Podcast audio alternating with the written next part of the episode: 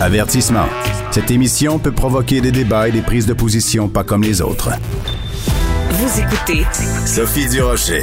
Le vendredi maintenant, je reçois Jean-François Lisée, euh, chroniqueur, euh, auteur, euh, ex-politicien. Bref, il y a beaucoup de, de titres attachés à son nom. Et la bonne nouvelle aujourd'hui, c'est qu'on ne manque pas de sujets. Bonjour Jean-François. Bonjour Sophie. Écoute, quand on quand j'ai des chroniqueurs à, l'émission, euh, des fois on se gratte la tête en disant bon de quoi on va bien pouvoir parler aujourd'hui?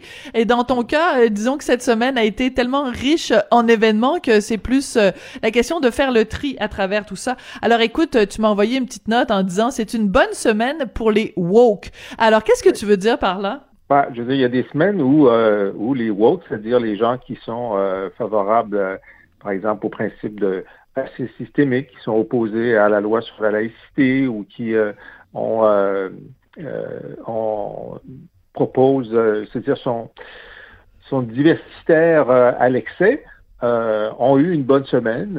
il y a eu trois choses qui sont produites j'ai notées. on verra si tu veux approfondir l'une ou l'autre de ces choses-là. D'abord, il y a cette idée que Montréal est sur un territoire Mohawk non cédé, hein, qui, mm contesté par les historiens. Il n'y a, pas de, ils, ont été de passage, ils n'ont jamais habité le territoire, donc euh, c'est faux. Mais c'est devenu un mantra des woke et puis même de la mairie de Montréal. Maintenant, il faut ah dire ça au début de chaque euh, de chaque discours. Alors, comment est-ce que ça s'inscrit dans la culture? Ben, on, en, a eu un exemple assez étonnant avec le nouveau euh, nouvellement nommé Club de foot de Montréal, qui hier a émis euh, trois vidéos sur, euh, sur le foot à Montréal, dont un est celui qui est épinglé sur son site euh, Twitter, commence en, en Mohawk, en Iroquois, assez longuement, et ensuite en anglais et ensuite en français. Ils ont des versions françaises et anglaises de leurs vidéos, mais je trouvais ça intéressant de dire, bon, ben voilà une institution sportive montréalaise qui embarque dans cette notion fictive que, euh, que, que le Moa, qui est donc une de nos langues, euh, une de nos langues métropolitaines finalement. Euh, Mais c'est d'autant plus grave, oui, et Jean-François, c'est d'autant plus grave, selon moi, que il, il faut se tuer à rappeler que quand tu vas voir le, la charte de la ville de Montréal, le premier point de la charte de la ville de Montréal, c'est Montréal est une ville de langue française. Ça n'est pas mhm. une ville bilingue. Le Québec n'est pas une province bilingue. Il y a une seule province bilingue au Canada, c'est le Nouveau-Brunswick. Toutes les autres provinces sont soit francophones, soit anglophones. Le Québec est francophone. Alors, cette espèce de bouillie pour les chats, là, de dire, de mettre sur le même pied d'égalité le français et toute autre langue, que ce soit l'anglais, le mohawk ou le, ou le, je sais pas moi, le, le Swahili, ça ne tient pas debout, Jean-François? Oui.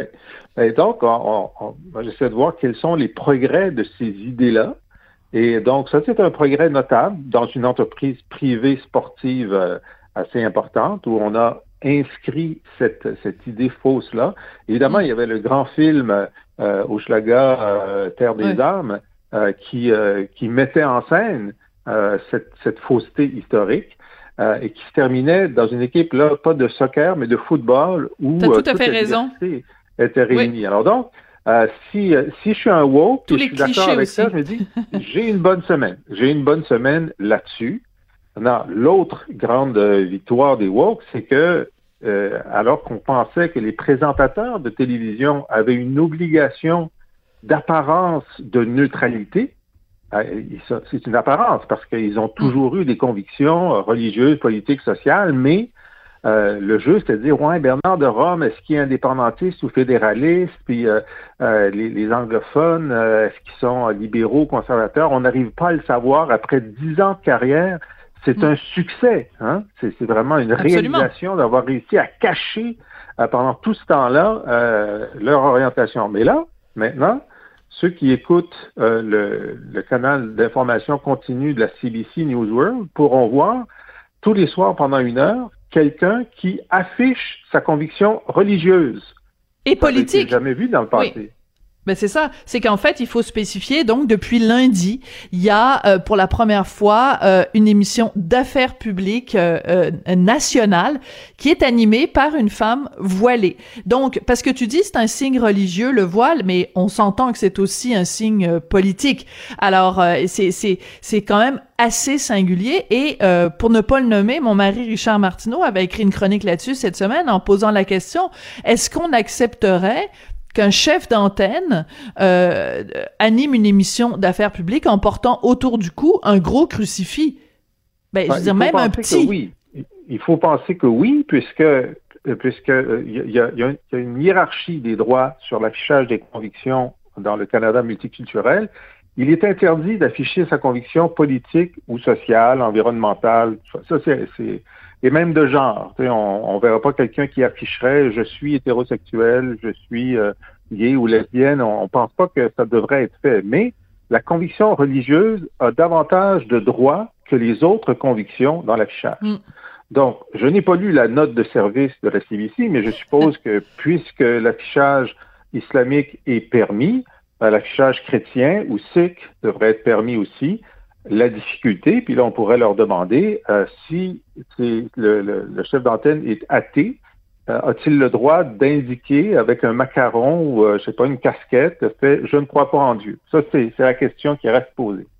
Ouais, mais ça c'est intéressant parce qu'à chaque fois qu'on parle de la question du voile et que les gens disent bon ce n'est qu'un bout de tissu inoffensif, phrase célèbre de Rima El Khoury de la presse, je pose toujours la question à l'inverse, une, une, une théorie par l'absurde.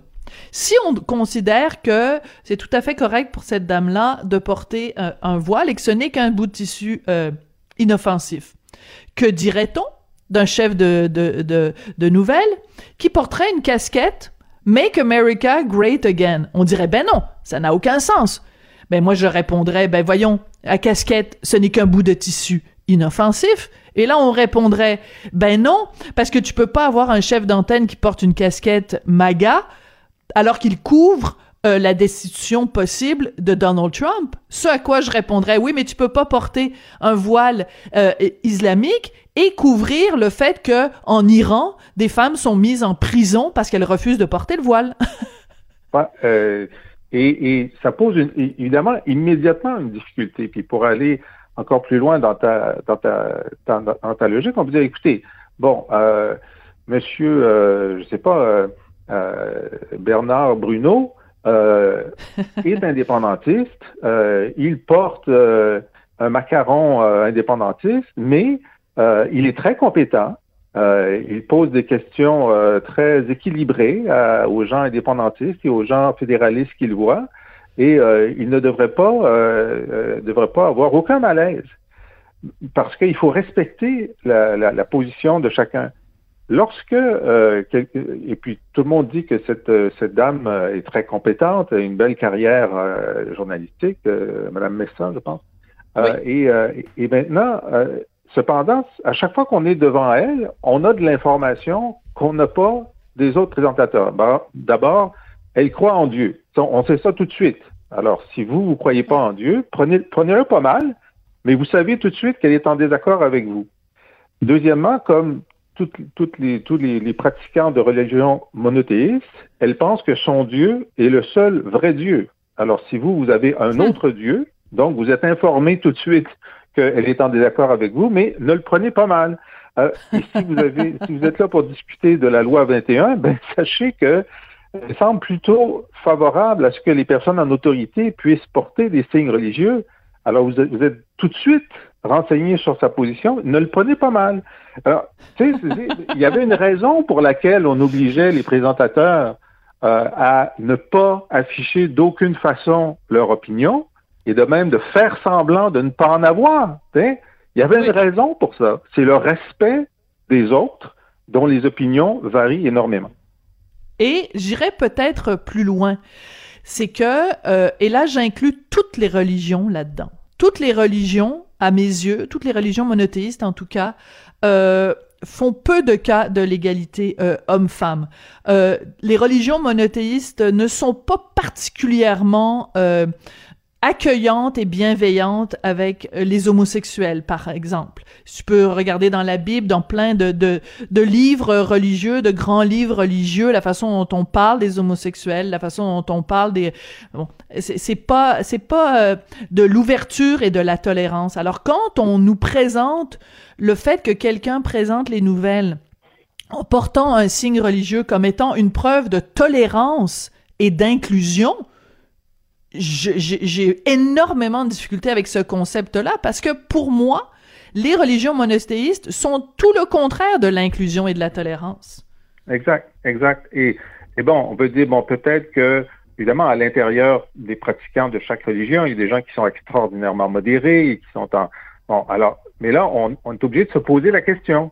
Disons, si vous, êtes, euh, vous êtes un leader de, de, de, du défilé gay de Toronto et vous êtes interviewé par cette dame, vous êtes obligé de vous poser la question de quelle euh, de quelle tendance de mhm. l'islam est-elle? De quelle mouvance, oui. Est-ce, est-ce qu'elle est de la mouvance la plus tolérée? Là?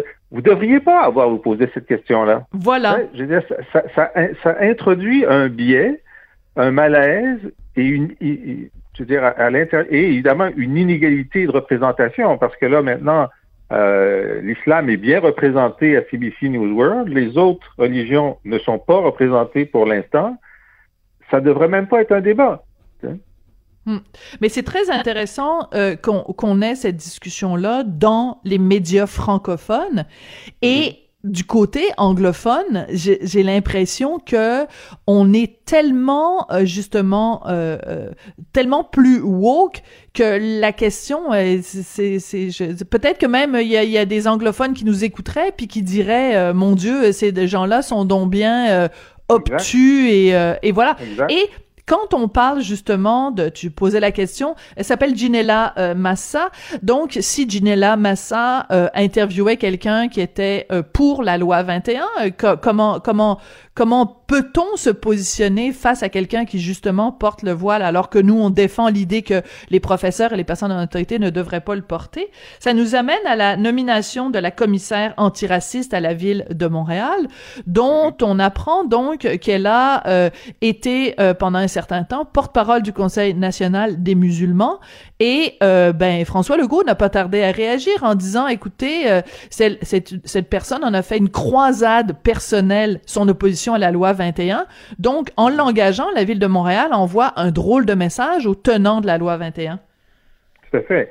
Oui. Et puis là il y a, un problème avec euh, c'est essentiellement un manque de respect de la part de, Valérie Plante et du Conseil municipal de Montréal envers la partie très significative de la, population de Montréal qui est en faveur de la loi 21. On sait que l'immense majorité des francophones de Montréal sont en faveur de la loi 21. Et là, on leur dit, votre opinion ne compte pas.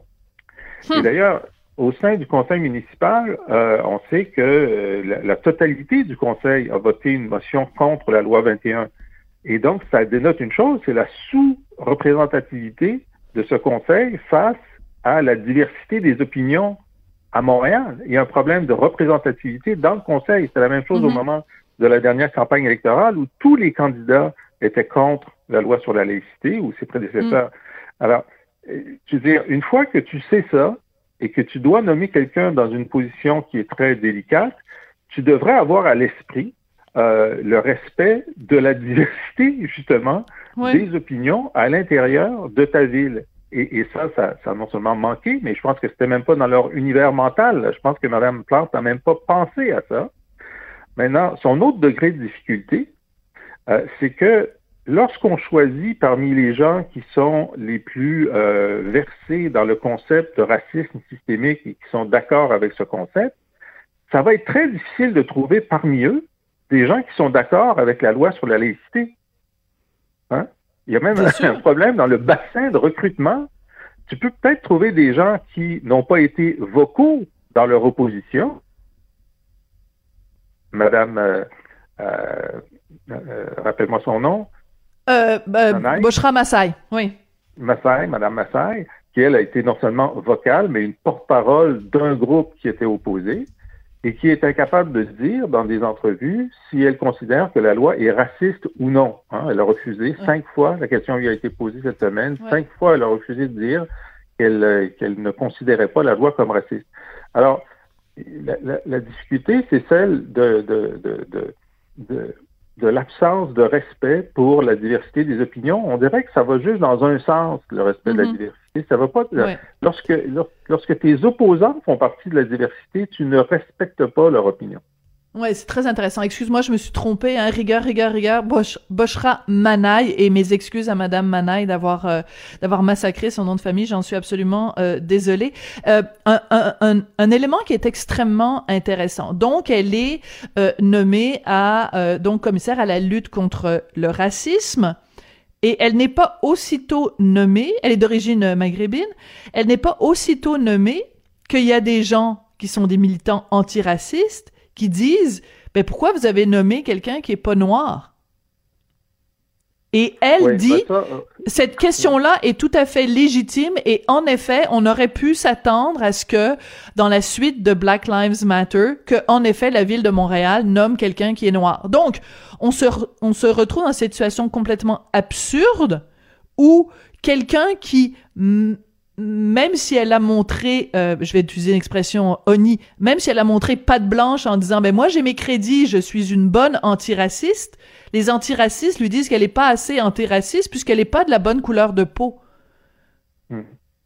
Oui, ben c'est sans, fin. Hein, je veux dire, c'est sans fin. Euh, c'est comme euh, la question de, Moi, je suis favorable au programme d'accès à l'égalité de la diversité dans la fonction publique et tout ça mais jusqu'à quel point est-ce que tu vas segmenter ton objectif? Est-ce que tu dois avoir, euh, au niveau du Québec, 13% de salariés euh, qui viennent de la diversité? C'est bien. 13% de salariés, y compris chez les cadres, c'est bien. Et maintenant, est-ce que tu vas segmenter parmi les salariés de la diversité ceux qui sont d'origine maghrébine, ceux qui sont d'origine africaine, ceux qui sont d'origine euh, hmm. moyenne-orientale ou d'Asie du Sud-Ouest? Il y a des gens qui, il y a des gens dans ces communautés-là euh, qui sont contre la surreprésentation des autres, des autres éléments de la diversité.